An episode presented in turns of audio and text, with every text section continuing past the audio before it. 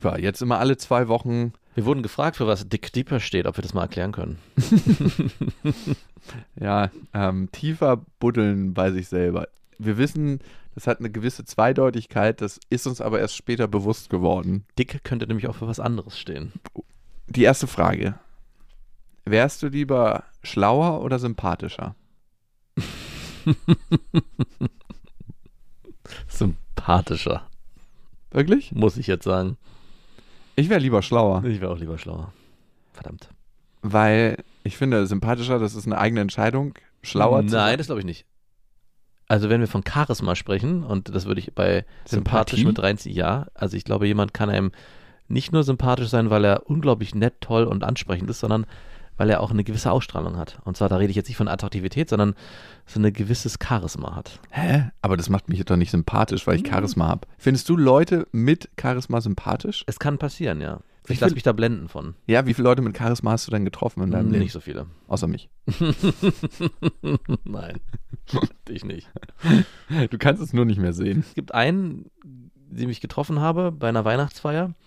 Den kennst du auch. Und der war mir erst gar nicht so unbedingt sympathisch, aber der hatte sehr viel Charisma. Und dann in Gesprächen wurde, also so die, der erste Entry, das erste Einstieg in das Gespräch wurde durch das Charisma, war der mir sofort sympathisch und dann hat es sich bestätigt durch die Eigenschaften, die Sympathie ausmachen.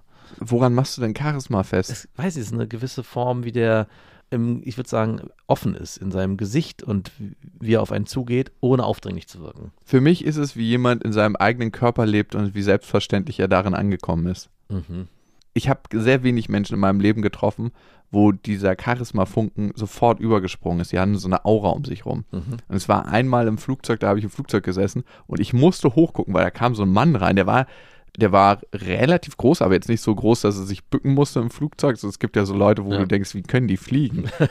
es war ein relativ stattlicher Mann, aber der hatte irgendwie so eine Aura und du hast auch direkt bei den Stewardessen gemerkt, dass sie so, mm -hmm, schön, dass sie mit uns fliegen. Kann ich gerne öfters machen. Würdest du deinen Kindern dein Leben wünschen, was du gerade führst oder geführt hast bis zu diesem Zeitpunkt? Uh, das ist schwierig. Teilweise ja, teilweise nein. Gibt Aktuell ja, schon, doch. Welch? Aber es gab eine Phase im Leben, wo ich das dir nicht gewünscht hätte, nein. Welche Phase war das? Ah, das war so in dieser Findungsphase, wo ich nicht wusste, wusste, was ich werden will und was ich machen will und wo ich überhaupt hin will und eigentlich so rumgedümpelt habe. Diesen Teil würde ich gerne überspringen. Also würde ich meine Kinder gerne überspringen lassen. Das ist zwar wichtig, der gehört zum Leben dazu und dem muss es auch eine Zeit lang geben, aber der sollte nicht zu lange gehen. Und gefühlt war er bei mir zu lange.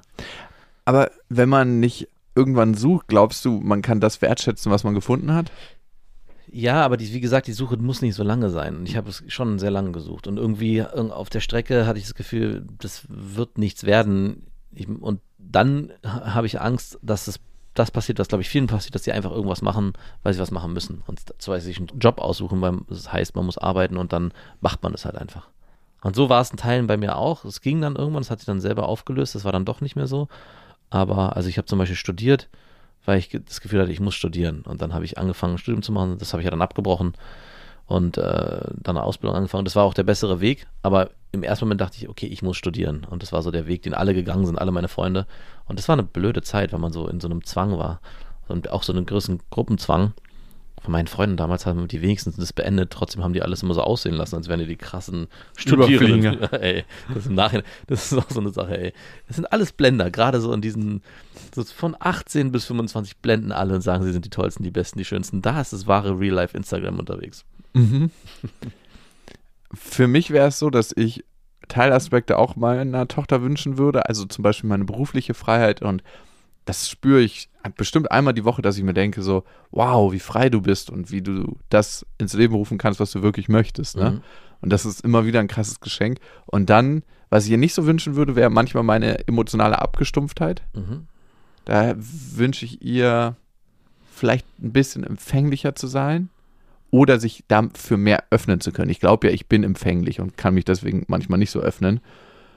Aber im Großen und Ganzen würde ich sagen, ja. Würdest du deiner Tochter so einen Freund an die Seite wünschen, Nein. wie du es deiner Ex-Freundin warst? Auf gar keinen Fall. Ich wusste auch, dass die Frage kommt. Nein, würde ich ihr nicht wünschen. Ich habe so viel verkackt und verbaut und ähm, war so oft ein unfaires Arschloch. Also nein. Würdest du deiner Tochter so einen Freund wünschen, wie du es deiner Freundin bist? Doch, ja. Du selbstgefälliges Arschloch. Ein bisschen engagierter in manchen Dingen und ein bisschen disziplinierter und ein bisschen ehrgeiziger. Das wären so die Eigenschaften, die ich dem noch wünschen würde. Aber ansonsten ja. Sorry. Alles gut. Entsprichst du den Erwartungen anderer Menschen? ähm, das ist mir nicht so wichtig. Also gehen wir mal ein paar Kategorien durch in der Beziehung, die du gerade führst. Hm, Nicht immer unbedingt, nein. Nie oder? Gibt es so Hm. manchmal so Situationen, wo du sagst, ah gut, das will sie jetzt, äh, fuck it, bevor es den Stress gibt, mache ich das jetzt. Oder Die bevor sie enttäuscht ist. Die gab es früher mehr und da bin ich auch drauf eingegangen. Gibt es immer noch und ich gehe da nicht mehr so sehr drauf ein. Hilft auch nicht, um eine Beziehung glücklicher zu machen. Ne? Das ist immer so ein Trugschluss. Ich mache jetzt schnell das, was sie. Das erzeugt nur Unfrieden. Auf jeden Fall. Es ist ein schmaler Grad zu dem Erkennen, was der andere will und von sich aus diese Sachen dann zu machen, hin zu die Person will das und man macht das nur für die Person. Also es muss eigentlich, in ein, die Motivation muss in einem selber liegen. Dann ist es auch egal, ob der andere den Wunsch hat oder man den Wunsch einfach erfüllt, obwohl er vielleicht gar nicht da gewesen ist. Wie Silikonbrüste, die man nur für sich macht. ja, genau. auf einer einsamen Insel, auf diesem Ein-Mann, Ein-Doktor-Krankenhaus, wo man nie wieder eine Menschenseele sieht. Wusstest du, dass es Silikonbrüste gibt, die mitwachsen, also die größer werden über den Zeitraum? Die sind illegal. Aber ich weiß nicht genau, wie es funktioniert, aber die werden immer größer, die hören nicht auf. Nein. Das ist. What? Ja. Ich habe übrigens das erste Mal in meinem Leben Silikonbrüste angefasst, wo du nicht hättest sagen können, dass es welche sind. Wirklich, du würdest es nicht fühlen. Bei den meisten Silikonbrüsten merkst du, dass sie ultra fest sind und du spürst das Implantat durch Mhm. die Hände durch. Aber das sind wirklich Silikonbrüste. Ich muss jedes Mal wieder anfassen und denken, das sind Silikonbrüste, das ist unfassbar. Wie oft fährst du die denn an? Oft. Okay. Okay. Entsprichst du den Erwartungen anderer Menschen bei der Arbeit? In deinem Job? Ja, schon. Mittlerweile schon. Würde ich sagen. Warum? Also würdest du es anders machen für Mm, dich?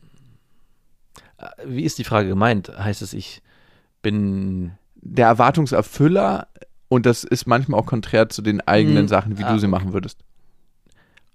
Das ist eine Mischform aus beiden. Also die Erwartungshaltung ist auch meine Haltung. Nur dann funktioniert es auch. Das war, wie gesagt, nicht immer so und mm, da muss man sich, glaube ich, gut eintakten, dass man dann auf einer Wellenlänge äh, agiert und sagt, okay, deine Haltung ist auch meine Haltung. Das darf zwar sich trotzdem noch in Nuancen unterscheiden und jeder hat seinen eigenen Stil, aber trotzdem muss die Erwartungshaltung auch die eigene sein, damit sie erfüllt werden kann von beiden Seiten. Und in der Freundschaft entsprichst du da den Erwartungen anderer Menschen? Nicht mehr unbedingt, nein. Darum führst du auch keine Freundschaft. Genau. und wie ist denn bei dir? Bei beiden? In der Beziehung am Anfang mehr als am Ende. Du bist so ein richtiger Strahl, so, ein Hahn bist du, so ein Gockel. Der so, guck, Schaut was mich ich für an. tolle Federn hab. Aber nicht anfassen. Bei der Arbeit, da wo es wichtig ist, entspreche ich auf jeden Fall den Erwartungen und da wo ich Mhm. slacken kann, slack ich. Und in der Freundschaft wahrscheinlich am wenigsten. Mhm. Also da lasse ich mich in vielen Fällen richtig gehen. Ja. Also ich habe so einen Kumpel, ich weiß ganz genau, was ich an Punkten bringen muss, um den zur Weißglut zu bringen. Und es ist mir dann scheißegal, wenn ich der Meinung bin, dann sage ich, du, so und so sehe ich das. Ich weiß, du verfolgst einen ganz anderen Lebensplan, aber in meinem Leben funktioniert das so. Tschüss. Tschüss. Okay, die nächste Frage. Würdest du gerne wissen wollen, unter welchen Umständen du gezeugt worden bist? Also in welcher Stellung, ob Alkohol im Spiel war, welche Art von Sex das auch war. War es so ein Quickie auf dem Küchentisch oder war es ein richtiger Dirty Dipper hinten in Schornstein rein und wieder vorne in die Punani und Wo sich Sperma mit Nein. Bäh. Ähm, nein, möchte ich nicht wissen. Warum? Warum will man das wissen? weiß ich nicht, vielleicht gibt einem das Aufschluss darüber, ob man in Liebe gezeugt worden ist oder mit welcher Intention man in die Welt gesetzt worden ist. Ist das wichtig? Ich weiß es nicht. Also, du hast es ja eher erlebt als ich. Du bist ja aus Versehen schwanger geworden. Und du könntest die Frage viel besser beantworten. Ist es im Nachhinein wichtig? Also für deine Tochter, glaubst du, das ist für sie wichtig? Weil ich, du kannst, nur so kriege ich den Transfer hin. Also ich merke, für mich ist es, spielt es überhaupt keine Rolle. Es ist auch, ich habe mich damit noch nie auseinandergesetzt, wie meine Eltern mich gezeugt haben. Warum auch? Ich will auch gar nicht wissen, was da passiert ist. Ich glaube, der Zeugungsakt an sich ist, es geht so wichtig, aber ob du geplant bist oder ob du einfach ein Unfall warst oder wie der Wunsch deiner Eltern zu dir war, ich glaube, das macht schon was mit dem Kind. Das ist nochmal was anderes. Aber ich dachte, du hast es so sexualisiert beschrieben. Ja, ja, es war auch nur sexualisiert gemeint. Die nächste Frage. Glaubst du, Liebe ist eher wie ein Muskel? Also, wenn du ihn benutzt, dann wird er stärker und wächst? Oder wie ein Gelenk? Also, Nur er wenn nutzt man es sich. benutzt, nutzt es sich ab. Genau, der Gebrauch schadet dem Ganzen. Und man braucht irgendwann ein neues Kniegelenk. Mm, Ich tendiere eher zu ersterem. Muskel. Aber ich dachte lange, es wäre ein Gelenk. Nicht nur ein Gelenk, sondern es ist nur ein Gelenk oder es gibt nur ein Liebesgelenk, was man mit einer anderen Person haben kann und auch nur mit dieser einen Person. Und wenn dieses Liebesgelenk kaputt ist, gibt es auch kein, kein Ersatzgelenk. Aber mittlerweile glaube ich, dass Liebe ein Muskel ist, der auch trainiert werden muss. Ansonsten erschlafft er und wird unwichtig und nicht mehr benutzbar. Ich glaube, verliebt sein ist auf jeden Fall ein Gelenk. Und das nutzt sich ab, definitiv. Liebe muss ein Muskel sein. Ja, stimmt eigentlich, es muss ein Muskel sein. Sonst gäbe es keine Liebe. oh, wie bitter. Und manchmal, manche Leute haben einfach Muskelschwund. Ja. Und ich bin einer von ihnen. Du hast Muskelkater dauerhaft. Du bist einfach immer im Übertraining gewesen. Von, von der Liebe? Von dem Wunsch nach Liebe. Vielleicht das. Letzte Frage für heute. Wenn du einen Urlaub nochmal erleben könntest, welcher wäre das? Mm, das kann ich ganz einfach beantworten. Ich weiß, welcher es ist. Soll ich es dir sagen? ja. Das ist der Urlaub, wo du mit deinen Freunden nach Mallorca gesegelt bist, übers Mittelmeer. Und dann seid ihr um Mallorca gesegelt und habt Fische geangelt und wurde tierisch braun und hattet eine gute Zeit. Nein, weil das Video habe ich mir letztens angeguckt. Nein. Der Urlaub ist gar nicht so lange her und zwar war der auf einer, ein, einem Chalet auf dem Berg in völliger Einsamkeit. Mit ein paar Freunden und meiner Familie. Das war unbeschreiblich, diese Woche, die wir da waren. Also das war zu spüren, wie es eigentlich ist, so im tiefsten Winter bei krassestem Schneefall in so einer kleinen warmen Hütte. Es ist wirklich wie ein Traum gewesen, wie man sich es in den klischeehaftesten Werbefilmen im Winter, wenn so Südtirol dasteht, vorstellt. Genauso war In es. so einer, in so einer Coke-Werbung, wo Ja. gleich so ein Truck um die Ecke gebogen kommt und eine Kiste rausschmeißt und die Leute müssen aus ihrer warmen Hütte, um die reinzuziehen. Genau. Und wir haben da Silvester gefeiert und irgendwie waren gefühlt drei Silvesterraketen, die unten im Tal hochgegangen sind und mehr war auch nicht. Und es hat völlig gereicht. Also, das war mit der beste Urlaub, den ich bisher hatte. Wow. Also, es war so, so präsent. Es waren auch nur ein paar Tage, es war so vier, fünf Tage. Aber es war so krass präsent. Ich erzähle davon immer noch. In meiner Vorstellung sieht der Mallorca-Urlaub ein bisschen spektakulär. er war weitaus spektakulärer, ja. Okay. Alle Urlaube waren eigentlich spektakulärer als dieser Urlaub. Aber muss es immer spektakulär sein? Genau. Was war es denn bei dir?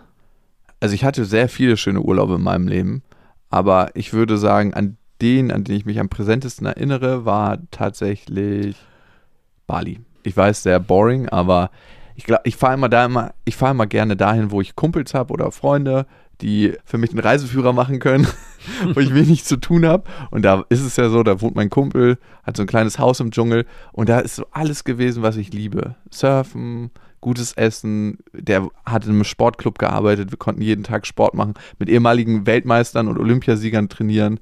Also es war äh, eigentlich mein kleines Paradies. Es war super krass, es waren so Sachen, die ich mir vorher nicht hätte vorstellen können.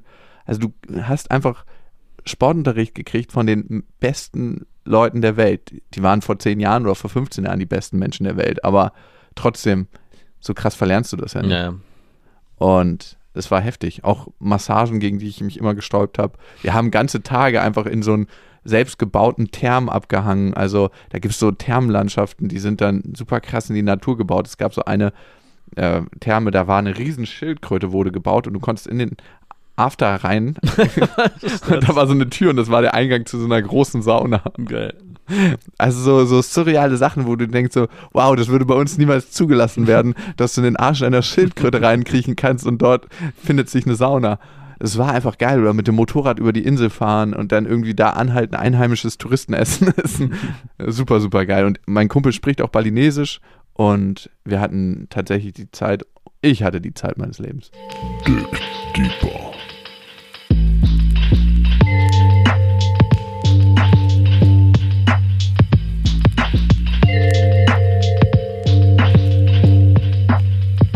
Dick Deeper mit den besten Freundinnen.